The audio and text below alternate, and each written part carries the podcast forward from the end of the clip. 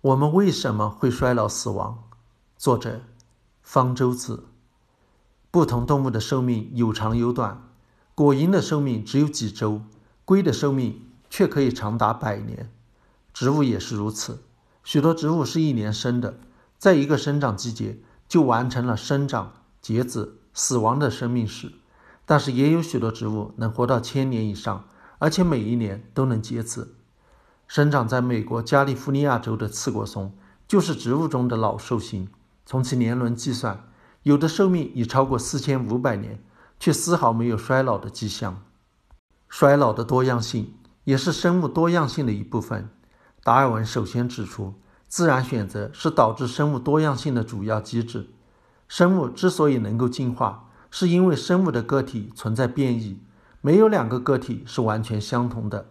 它们在身体大小、对疾病的抵抗能力、奔跑速度、视力强弱等方面都存在着差异。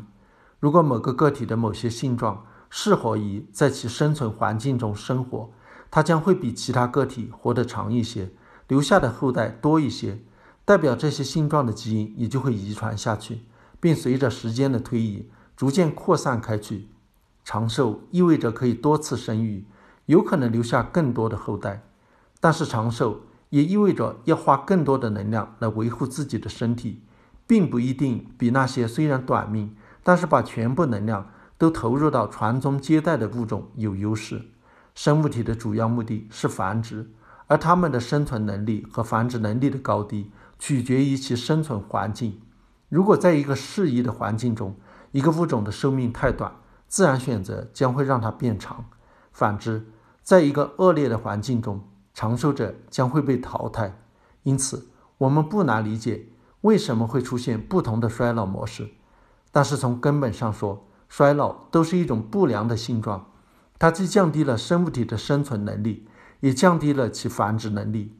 那么，为什么自然选择没有把这种不良性状淘汰，反而在生物界如此常见？衰老是怎么起源的？为什么我们会衰老直至死亡？这是自人类诞生之日起就困扰着我们的难题，各个民族也都有神话传说试图对此做出解释。只有到了十九世纪，才开始有科学家尝试对之做出科学解释。有人说这是自然规律，生老病死不可抗拒。这只是把问题换了一个说法，并没有给出真正的原因。而且这条自然规律也并不普遍成立。那些通过细胞分裂的方式进行无性繁殖的生物，例如海葵，虽然会因为生病或者意外的原因而死亡，却不会自然老死。如果细心培养，它们可以永葆青春。衰老而死乃是有性繁殖的生物的特征。也有人说，衰老死亡可以避免世界变得更拥挤，这是一种目的论的说法。要接受它，我们需要首先相信。天地间有神秘的力量做这种巧妙的安排，死亡使得世界不那么拥挤，这是死亡的额外意义，却不是死亡的原因。有人说，衰老是基因程序决定的。的确，我们现在经常见到与衰老有关的基因的报道，研究人员也经常说受编程的细胞死亡，但这只是表明我们是如何衰老的，并没有告诉我们衰老是如何起源的。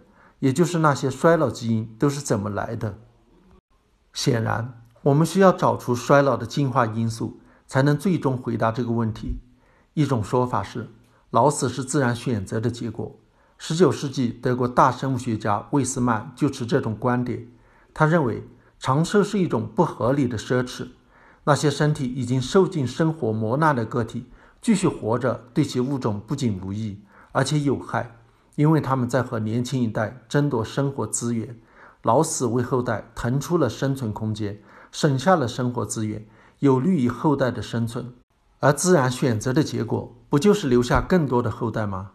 但是这种貌似有理的说法，其实是违背了自然选择的原理的。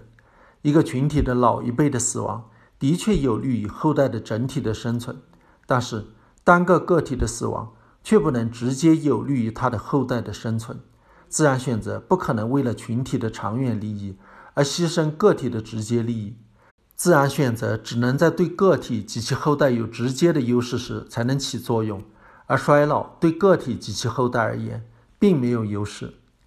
英国伟大的生物学家荷尔登在二十世纪四十年代首先指出，老死并不是自然选择的结果，恰恰相反，乃是自然选择不起作用的结果。另一位英国生物学家米达瓦在一九五二年进一步阐述了这个观点：自然选择是通过不同个体具有不同的繁殖能力而表现出来的，因此。那些在个体丧失繁殖能力之前就起作用的基因，才受到自然选择的选择。一个致命的基因如果在青少年时期就得到表达，病人很可能在留下后代之前就已死亡。因此，这样的基因将被自然选择所淘汰，很难遗传扩散开去。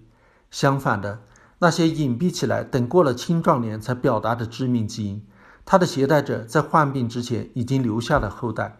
这样的基因。是无法被自然选择所淘汰的，而会持续遗传下去。自然选择会使对生存、繁殖有害的基因的表达时间越来越往后推。随着时间的推移，必然有越来越多的只在老年时候表达出来的致命基因在群体中累积起来、扩散开去。在每个人的身上，就或多或少都有这种致命基因，因此也就不可避免的会衰老、死亡。而对无性生殖的生物来说，它们一直保有生殖能力，自然选择一直在起作用，迫使它们一直保持健康，因此不会衰老。一九五七年，美国生物学家乔治·威廉斯对衰老理论做了重要补充。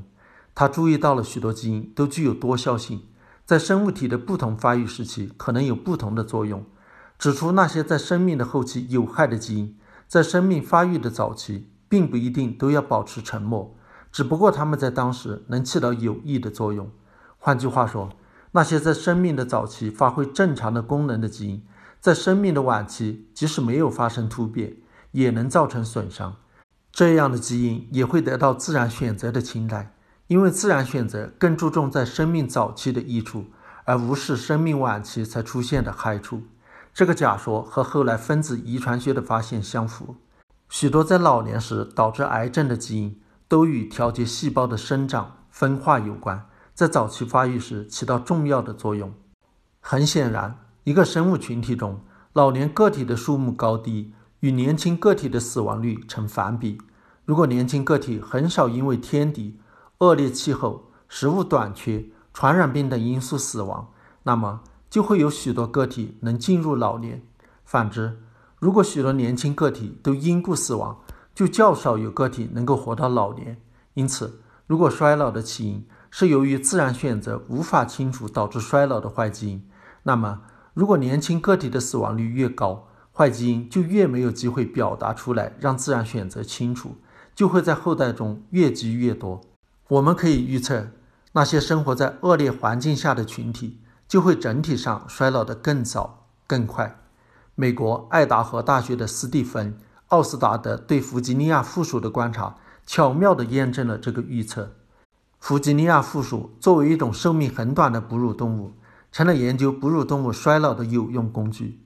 这种附属的寿命大多数不到两年，在其生命的第二年，所有的弗吉尼亚附属都出现了衰老的迹象，例如体重减少、眼球出现白内障、雌性生殖器官萎缩。生殖力下降。奥斯达德研究的是生活于佐治亚州沿海一带的弗吉尼亚附属，在那里的岛屿和大陆都分布着附属群。不过，生活在岛屿的附属天敌很少，而在大陆上则很容易成为多种天敌的食物。因此，大陆上的负鼠面临着更大的生存压力。根据我们的预测，它们也会衰老得更快，寿命更短。奥斯达德发现。大陆的负鼠的确寿命比较短，但是这是不是由于衰老引起的呢？为了回答这个问题，奥斯达德测定了从野外不同年龄的负鼠尾巴抽取出来的胶原蛋白纤维的强度。胶原蛋白彼此之间能够相互交联而形成纤维，随着年龄的增长，交联的胶原蛋白越来越多，导致胶原蛋白组成的组织失去了弹性。奥斯达德把胶原蛋白纤维浸在尿素溶液中。然后拉扯胶原蛋白纤维，尿素能够打破胶原蛋白纤维的交联，减少胶原蛋白纤维的机械强度，直到它们承受不了拉扯而断裂。因此，交联的胶原蛋白数目越多，它们在尿素溶液中能够承受拉扯的时间就越长。奥斯达的发现，不仅胶原蛋白的交联数目随着附属的年龄增长而增加，而且大陆附属要比岛屿附属更早出现这种衰老信号，表明它们衰老得更快。英国生物学家汉密尔顿在六十年代为衰老理论建立了数学模型。自七十年代以后，这个模型已经被许多实验所证实。这个衰老理论预测，如果我们让有性生殖生物的繁殖期提前，那么经过若干代之后，其寿命就会缩短。美国伊利诺大学芝加哥分校的戴维梅兹用面包虫检验了这个预测。面包虫的寿命大约一年。在其约二百七十天的成年时期都能繁殖。梅兹对每一代面包虫只选择那些在成年后的前十天产下的卵培养。他的假设是，由这些早期卵产生的后代要比晚期卵产生的后代承受更大的自然选择压力，将会倾向于更早产卵。经过十二代后，面包虫早期生殖力提高了大约百分之十。第一个月的产卵数目。从四百一十七个增加到了四百六十个，而它们的寿命也相应的缩短了。雄虫的寿命从二百七十一天降到二百三十一天，雌虫的寿命从二百二十八天降到了二百零七天。反过来，这个理论预测，如果延缓有性生殖的生物的繁殖期，那么经过若干代后就能延长其寿命。有多个实验室以果蝇为材料验证这个预测。都得到了类似的结果。果蝇长到两周左右就开始产卵，在其中一个实验中，研究者将这些年轻的果蝇产的卵全都扔掉，只孵化那些年老果蝇产下的卵。这样进行了十代以后，得到的果蝇的寿命是普通果蝇的两三倍，而且它们显得更充满青春活力，它们更耐饥饿，更抗干燥，行走能力和飞行能力也更强。我们可以设想，如果我们也对人类进行类似果蝇的实验，强迫晚育，而且在其后代患病时不用医学技术拯救，而听任自然选择将其淘汰，那么进行十代以后，人类的自然寿命也会明显延长。当然，我们不可能做这种野蛮的实验，要延年益寿，我们只能寻找别的办法。既然衰老是由于自然选择不起作用，累积了太多有害基因的结果。我们能不能想办法去除这些有害基因呢？几千年来，人类也通过人工选择的办法，根据我们的需要，培育了无数动植物品种。人工选择与自然选择类似，也是一个去除坏基因、积累好基因的过程。只不过，基因好坏的标准是培养者认定的。在二十世纪初，遗传学刚刚建立的时候，有许多人也想到要对人类进行一番人工选择。在西方国家掀起了一场优生学运动。这场运动由于后来被纳粹德国拿来作为进行种族灭绝大屠杀的借口而臭名昭著。但是至今仍有不少人认为，用符合人道的方法搞优生学未尝不可。那么，我们有没有可能通过优生学的办法使人类变得更长寿呢？优生学的一种办法是让携带坏基因的人节育或者绝育。从而消灭该坏基因，但是衰老并不是由个别的坏基因引起的，导致衰老的遗传因素在所有的人身上都存在，因此是不可能通过这种办法将其消灭的。而且我们在前面说过，有些导致衰老的基因在生命的早期具有正常的必要功能，更不可能将其清除。优生学的另一种办法是让携带好基因的人多生，提高该好基因在人群中的频率。某些人非常的长寿，这可能和他们携带了能抗衰老的长寿基因有关。但是，特别长寿的人只占人类的极小的比例，提高他们的生殖率对人群中长寿基因的频率几乎不会有影响。而且，我们很难预测某个人是否会长寿。等到一个人以长寿出名时，他早已过了生育期，没办法再让他留下更多的后代了。分子遗传学的发展为我们征服衰老带来了新的希望。当人类基因组计划接近尾声的时候，有些生物学家甚至宣称，在二十年内，人类就能通过遗传工程而长生不老。的确，我们已经开发出和正在试验多种遗传工程技术，比如基因疗法已获得了一定程度的成功。在某个基因有缺陷时，我们可以往体内引入有正常功能的基因加以弥补。或许有一天，我们也能用类似基因疗法的办法，在适当的时候置换掉那些导致衰老的基因。但是，根据我们上面介绍的衰老理论，衰老乃是长期累积的许多致命基因表达的结果。这些基因可能有成百上千个，与人类绝大多数的生物化学功能有关，并在不同时期表达。我们要征服衰老，首先要弄清楚衰老的所有机制。这意味着要找到所有这些跟衰老有关的基因，并了解它们的作用。这是一件极其复杂而困难的工作。即使找到了各种跟衰老有关的基因，也并非在实际上都能够有办法、有能力将其置换。这是一个并不令人乐观的希望。